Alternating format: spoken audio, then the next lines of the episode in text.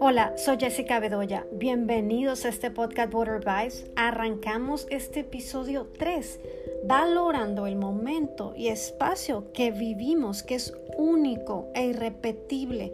Hoy vamos a tratar el miedo y cómo eliminarlo. Vamos a ofrecer una herramienta que nos ayuda a contrarrestarlo. También vamos a platicar con una joven dreamer que entró por la frontera de niña y por la pandemia del coronavirus tuvo que cambiar un poco de rumbo en su profesión de estilista y acabaremos con una poesía para los niños que hoy celebran su día en México en algunos otros países.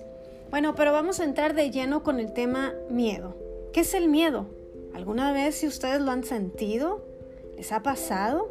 La palabra miedo procede del latín metus, que significa alteración del ánimo, que produce angustia. Según el diccionario de la Real Academia Española, Miedo es angustia por un riesgo o daño real o imaginario o recelo o aprensión que alguien tiene de que le suceda algo contrario a lo que desea.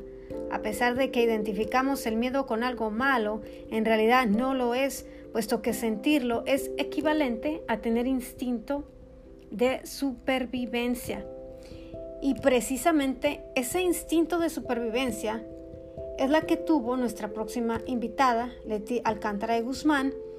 Ella nos cuenta que con miedo de niña a sus 11 años y sin sus padres, tuvo que cruzar la frontera. Ella tuvo que llegar a los Estados Unidos. Es una dreamer de Chicago que tuvo que entrar por la frontera del desierto en Arizona con pocos recursos, enviada por su mamá para que estuviera con sus hermanos, a los cuales no conocía. Ella es la segunda más chica de 12. Ella cuando cruzó eh, traía solamente em, poco dinero, con eso compró dos tortas, eh, las cuales las compartió con los demás migrantes que la acompañaron y también mantuvo consigo las fotografías de sus hermanos, los cuales solamente conoció a través de ellas. Vino aquí a los Estados Unidos por una vida mejor.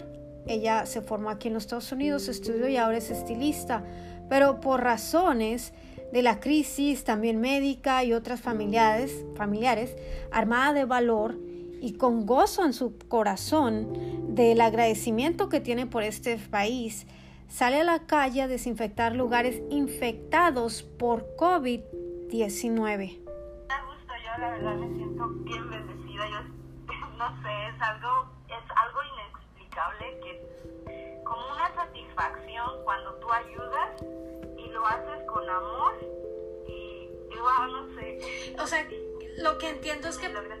Sí, claro, lo que me imagino es que tú estás tratando de contribuir, a pesar del temor que tenías al principio, estás tratando de aportar para que alguien no vaya a morir o alguien no se vaya a infectar, a pesar de que tú pues, quizás tienes temor a la hora de ponerte ese uniforme, ¿no?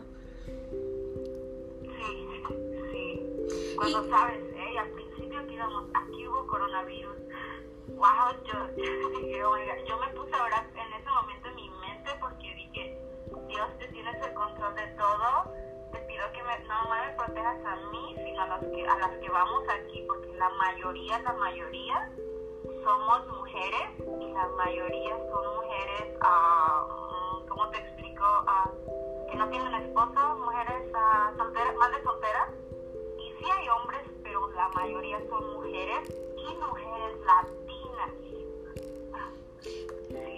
Que, que, están haciendo el trabajo de ir a, por ejemplo, ustedes van a dónde, a, qué lugares van a, desinfectar con, es, con este spray o qué es lo que tienen, con, qué es lo que tienen. Mira, desinfectamos, bueno, algunos dependiendo cómo ellos se arreglen con la que hacen los sales, las, las ventas, si quieren que limpiemos con desinfectante, o sea, limpiar todo, lo desinfectar todo limpiando y sprayar. Hay unos que solamente quieren que tú sprayes. Es muy admirable también lo que está haciendo Leti y sus compañeras. Eh, quiero agradecerle a ella por abrirnos el espacio en, en su agenda y abrirnos también pues su corazón para contarnos su historia. Eh, sabemos que ella va a hacer este trabajo, nos decía, hasta que la necesiten. Alternamente, pues ella eh, está en su casa, colabora con, su familia, con, lo que ellos necesiten, pero no va a, a dejar caer el sueño original que tiene.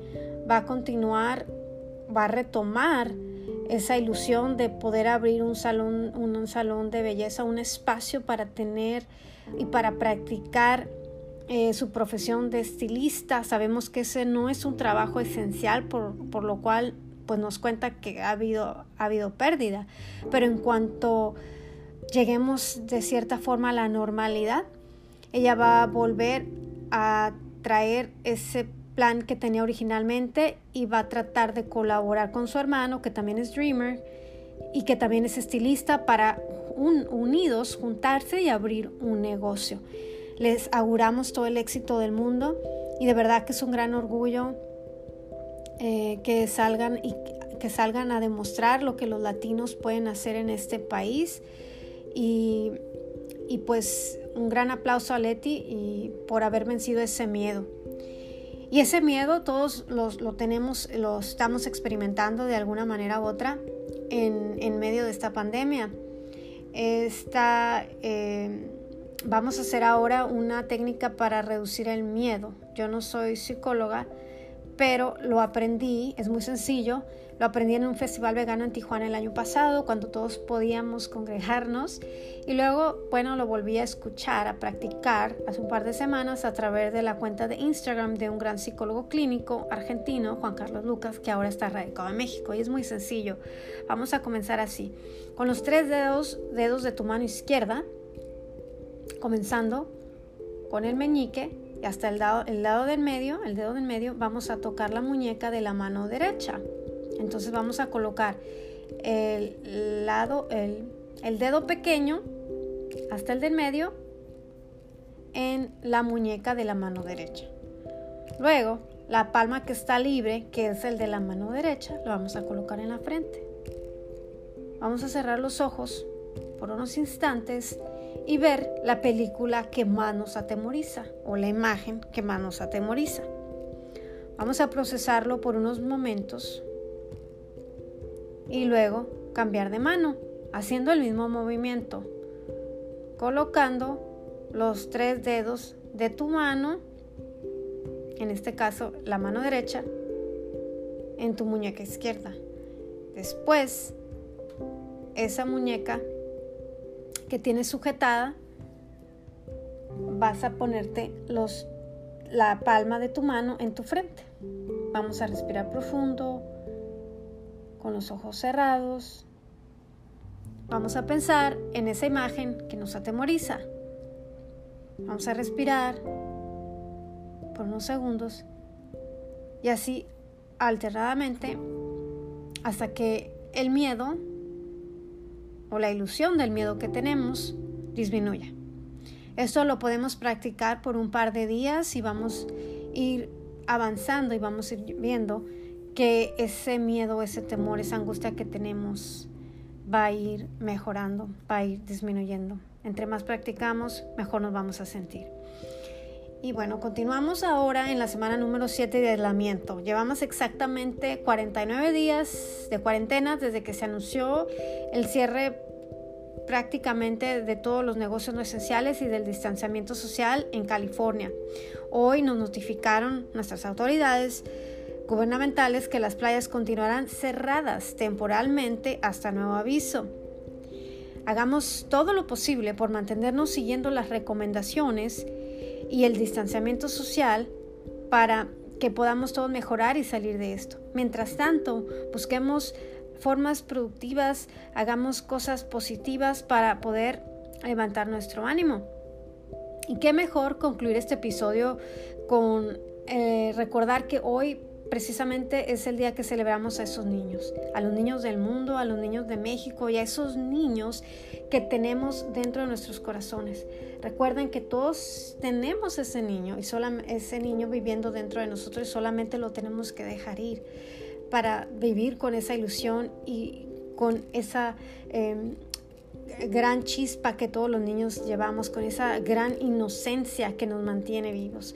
Vamos a cerrar este capítulo con un escrito de un escritor llamado Antonio Machado, que se llama Pegasos, Lindos Pegasos.